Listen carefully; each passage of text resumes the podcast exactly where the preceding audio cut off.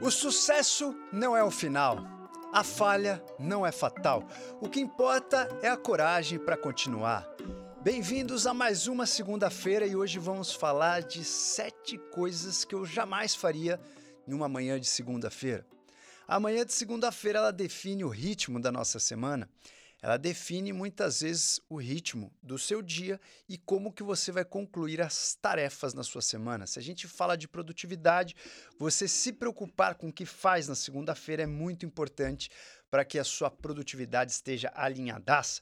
Então, a primeira coisa que eu jamais faço na segunda-feira é desligar o despertador, acordar fora do horário.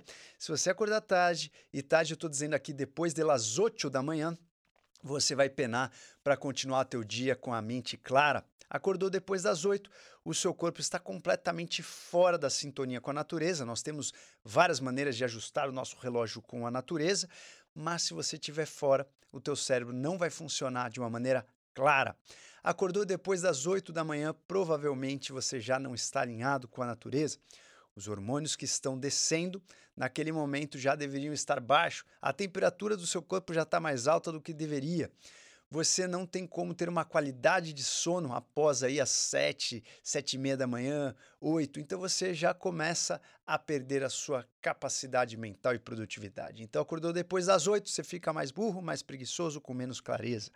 Uma das coisas que eu jamais faria numa segunda-feira é acordar após as 8 da matina ou apertar o botãozinho do despertador da soneca. Famosa soneca, eu quero dormir mais e você acaba prejudicando o seu dia achando que você vai descansar mais. Segunda coisa que eu jamais faria numa segunda-feira é comer doce. Em geral, no final de semana eu sou um pouco mais permissivo para minha alimentação às vezes exagera um pouco. Ah, num docinho vegano, iogurte vegano, tal, ou um pouco mais de açaí com alguma pasta, etc. Na segunda-feira até pode mandar um açaizão, mas sem xarope. Na segunda-feira eu evito comer doce, até porque quanto mais doce você come, quanto mais pico glicêmico você tem, mais você vai ter aí o famoso brain fog, que é um dos pilares também para a gente não cometer na segunda-feira, como eu vou falar para vocês, e também Toda vez que você come doce, você fica com mais vontade de doce, mais ansioso ou ansiosa, e a sua semana vai ser mais difícil para você controlar a alimentação. Então, sugiro muito que você não coma doce na segunda-feira. Terceiro ponto que eu não faço nas minhas segundas-feiras, eu não entro na minha segunda-feira sem planejamento. Eu, em geral, planejo minha semana no domingo. Quando eu não planejo domingo, isso vai para segunda cedinho, logo a primeira coisa do dia na manhã eu organizo mentalmente minha semana, mas o ideal é fazer isso no domingo. Deixar a semana toda, tudo que você vai fazer cada dia da semana, as horas que você vai se dedicar para o teu crescimento pessoal e crescimento profissional, as reuniões que você vai ter, faz isso tudo no domingão. Chega na sua segunda-feira com poucas decisões na manhã de segunda para você já entrar segunda com tudo, para você já entrar segunda com um brilho na sua mente. Quarta coisa que eu jamais faria numa segunda de manhã é reclamar da vida. Pelo contrário, quando vier aquele pensamento na sua segunda de manhã, ai que cobertorzinho gostoso, como eu queria ficar dormindo, como eu não gostaria de acordar agora. Não. Você pensa como minha vida é maravilhosa, como é uma gratidão enorme ter esse poder de estar aqui vivo, esse milagre de poder respirar, de poder fazer acontecer, de ter mil oportunidades. Então, quando passar qualquer pensamento negativo na sua mente, na manhã de segunda, aniquile esse pensamento e já agradece por estar vivo, por ter uma casa, por ter comida, por ter um belíssimo cafezinho. Aqui não é um café, aqui é um mateazinho com um drink funcional maravilhoso. E isso faz você começar a sua semana também com o pé direito. Próximo ponto que eu é, evito na minha segunda-feira é perder tempo nas redes sociais. Se você define assistir algum conteúdo, ouvir um podcast, ou ouvir algum vídeo, ou até no Instagram ver alguma coisa, que seja um conteúdo que te estimule a produzir mais, que seja um conteúdo educativo e não um conteúdo de fofoca e não um conteúdo de memes ainda. Você pode fazer isso no final do teu dia para você relaxar, se divertir, esfriar a cabeça, mas começar a sua semana com isso certamente vai impactar na sua produtividade, no seu raciocínio, na sua clareza, na sua gana. Então, não vale a gente começar a semana deixando a mente à deriva nas redes sociais, navegando em conteúdos que não vão edificar a sua semana. Obviamente, a gente tem que ter flexibilidade para rir, para ver piada, para ver meme, para ver fofoca, mas não começar a semana dessa maneira. Então, Perder tempo nas redes sociais não é uma tarefa para segunda-feira de manhã, e sim talvez na segunda-feira no final do dia ou mais para frente da semana. Sexto ponto que eu não faço na minha segunda-feira é começar a minha segunda e já ir direto para o trabalho, já ir direto para o batente, já ir direto para tra trabalhar. Faço sempre o meu GSM, projeto GSM, ganhe a sua manhã. Separe um tempo no seu dia para ganhar a sua manhã, para fazer a sua vida acontecer, para a sua evolução pessoal. Faça uma prática de respiração, Tome um banho onde você vai refletir sobre a vida. Leia alguma coisa que traga uma reflexão de alguém que viveu aqui nessa humanidade e deixou algum presente, alguma dádiva, algum tesouro para a nossa vida. Faça uma prática de yoga, exercícios, faça o seu GSM antes de ir para o batente, nem que seja de 5 a 10 minutos, pode durar uma hora, uma hora e meia, mas não vá, não acorde e vá direto trabalhar. Toma um banho, dê uma respirada, ouça uma música, faça um mantra e, para finalizar, o que eu jamais faria numa manhã de segunda-feira é deixar a minha mente no brain fog. Se você não sabe o que é brain fog, eu vou resumir aqui, mas a gente tem esse conteúdo no nosso DupraCast e tenho também esse conteúdo de uma forma um pouco mais robusta no nosso curso Avatar da Mente, que está aberto até no dia 5 de agosto, que é um curso focado para performance mental, para você se destacar na sua profissão.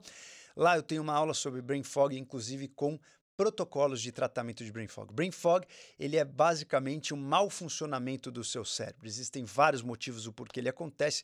Pode ser uma disfunção mitocondrial, pode ser uma inflamação, pode ser uma quebra da barreira hematoencefálica, ou seja, o seu pedágio do seu cérebro está aberto para que você deixe coisas entrar e seu, seu cérebro fica numa neuroinflamação. Então você fica confuso, perde o timing, você perde palavras, pouca fluência verbal, você perde uma lista que você memorizou, você fica confuso em suas decisões. Vou vestir preto, vou vestir o vermelho, vou vestir o roxo. Ai, não sei que roupa visto, será que isso combina com isso? Você está no brain fog. O brain fog ele pode acontecer por inúmeras coisas, por uma comida inflamatória, por lectinas que você comeu que vem dos grãos, por eh, estresse, é, por exemplo, trauma, o transtorno pós-traumático, por exemplo, e você pode entrar no brain fog e ficar anos no brain fog. Pessoas que têm disfunções da mitocôndria, como síndrome da fadiga crônica, fibromialgia, têm mais brain fog, então tem que ficar esperto e não deixar o brain fog acontecer. O brain fog ele não é uma entidade científica reconhecida pela nossa ciência, porém nós sabemos que a gente vai descobrindo as coisas aos poucos quando a gente olha para o passado, quando a gente vê o passado e vê como as coisas foram descobertas, como as coisas foram aceitas no passado, a gente entende que nem tudo é aceito de uma hora para outra. Então, muitas pessoas aceitam essa brain fog como uma entidade quase patológica e outras pessoas falam, não, isso não existe, etc. Né? Então, quando a gente lembra, né, relembra, por exemplo, a história do, da descoberta do raio-x, o cara, um alemão, um cientista, que era um físico, chamado Wilhelm Conrad Röntgen. É um nome alemão que eu não faço ideia como pronunciar. Depois você dá um Google aí, descoberta do raio-x para você entender. Mas esse cara ele fez uma coisa muito interessante. Ele pegou uma fonte de luz, né, uma fonte de, de raios X, não é uma fonte de energia eletromagnética, e ele percebeu que ele, ele teve uma sombra, um brilho e uma sombra em uma placa de bário e aí ele falou assim: bom, isso aqui é praticamente um, uma reação que está rolando aqui dessa minha fonte de um raio que ninguém conhecia com essa placa de bário. E aí ele pegou uma placa de alumínio e colocou entre essas fontes e mesmo assim ele continuava vendo o brilho desse tubo na outra placa. E ele não sabia o que era isso, pegou, chamou a mulher dele e falou: Dona Berta, vem aqui, vamos fazer um teste com você, coloca a mão aí no meio. E a mulher dele colocou a mão no meio da fonte de energia eletromagnética e entre a placa de bário. E aí, pasmem, a gente começou a descobrir que os ossos daquela mão foram printados ou foram fotografados na placa do bário. E aí ele descobriu as funções do raio-x. Esse cara, que era Wilhelm, Wilhelm, um físico alemão, ele descobriu que a gente tinha uma energia eletromagnética de um espectro muito específico e que ela poderia servir para a gente fotografar os nossos ossos. Naquele momento, poucas pessoas acreditavam nisso, então a gente percebe que o conhecimento ele vai sendo é, classificado aí de uma forma oscilatória, né? Polarizada. Algumas pessoas acreditam, outras não, até que todo mundo realmente perceba que aquilo funciona. Então, logo depois, aí na Primeira Guerra, 20 anos depois, na Primeira Guerra Mundial, isso já era utilizado como critério diagnóstico. E a gente também não sabia que isso poderia fazer um mal. Por exemplo, a gente percebeu que os raios-x poderiam causar câncer mais para frente apenas. A gente percebeu anos depois que isso poderia trazer algum problema, como, por exemplo, Thomas Edison tinha um ajudante lá que teve um câncer de pele por radiações do raio-x. E a gente começou a entender um pouco mais para que o raio-x servia e quais eram os riscos do raio-x. Então, quando a gente está descobrindo alguma coisa, quando a gente está percebendo que algo não funciona bem ou que a gente pode melhorar o funcionamento do nosso corpo, nem todo mundo concorda naquele momento. Talvez o Brain Fog seja uma entidade médica muito estudada, ter uma especialização daqui a 10, 20 anos. A gente não sabe, mas o Brain Fog ele pode atrapalhar a tua produtividade, ele pode atrapalhar a tua produtividade, tua rotina da sua semana e às vezes de muitos anos da sua vida.